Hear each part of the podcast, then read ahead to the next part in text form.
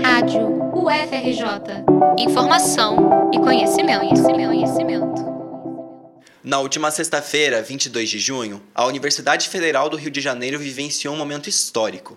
Com auditório lotado e aprovação de todos os membros do Conselho Universitário, a Superintendência de Ações Afirmativas, Diversidade e Acessibilidade da UFRJ foi criada. O órgão é resultado de uma luta política e coletiva, que se estende há anos e que conquistou a política de ações afirmativas. Para combater o racismo na universidade e as fraudes ao sistema de cotas, em 2019, foram implementadas as comissões de heteroidentificação e foi criada a Câmara de Políticas Sociais. Com o passar do tempo, a união entre os coletivos e movimentos negros foi desenhando novas necessidades a serem institucionalizadas. Assim, a proposta da superintendência surgiu. O órgão vai ser responsável por assessorar a UFRJ na implementação de políticas afirmativas e suas execuções, além de organizar eventos que falem sobre diversidade e orientar a universidade na coordenação de ações que diminuam desigualdades.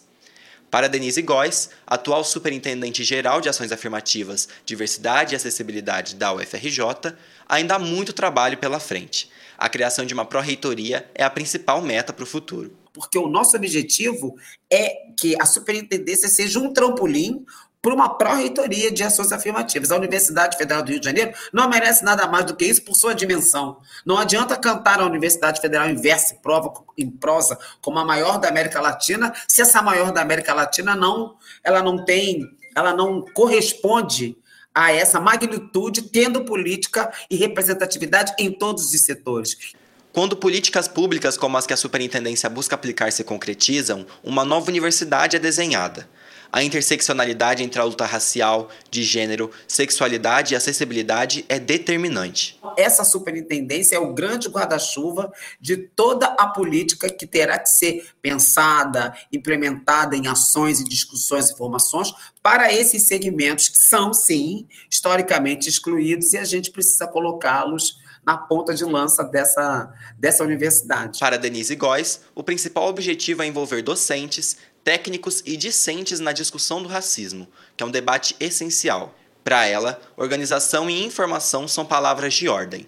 É preciso falar e buscar mudanças no agora a superintendência age justamente como fortalecedora dessas políticas inclusivas e antirracistas. Se você não se organiza, se você não pensa, se você não fomenta e elabora, as coisas iam ficar do jeito que estão. Porque estava muito bom para um, uma grande parcela é, que hoje é, está dentro das universidades públicas. Mas os que estão de baixo não querem mais ficar embaixo. É isso. Nós precisamos de ebulição. E essa ebulição está dada quando nós construímos uma superintendência que eu louvo, que eu saúdo, mas que já começa no atraso porque nós somos a maior da América Latina. A superintendente geral afirma que, apesar da aprovação geral no CONSUNE, o Conselho Universitário da Faculdade, esse processo de criação do órgão não foi nada fácil e exigiu muito esforço e luta. Nada foi dado. Não tem aquele ditado? Água mole em pedra dura, tanto bate até que fura.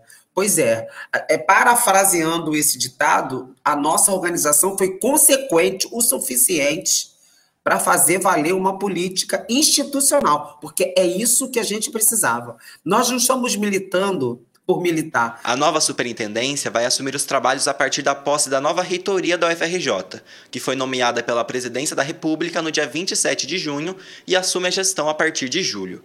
Reportagem de Luiz Gustavo Carmo para a Rádio FRJ.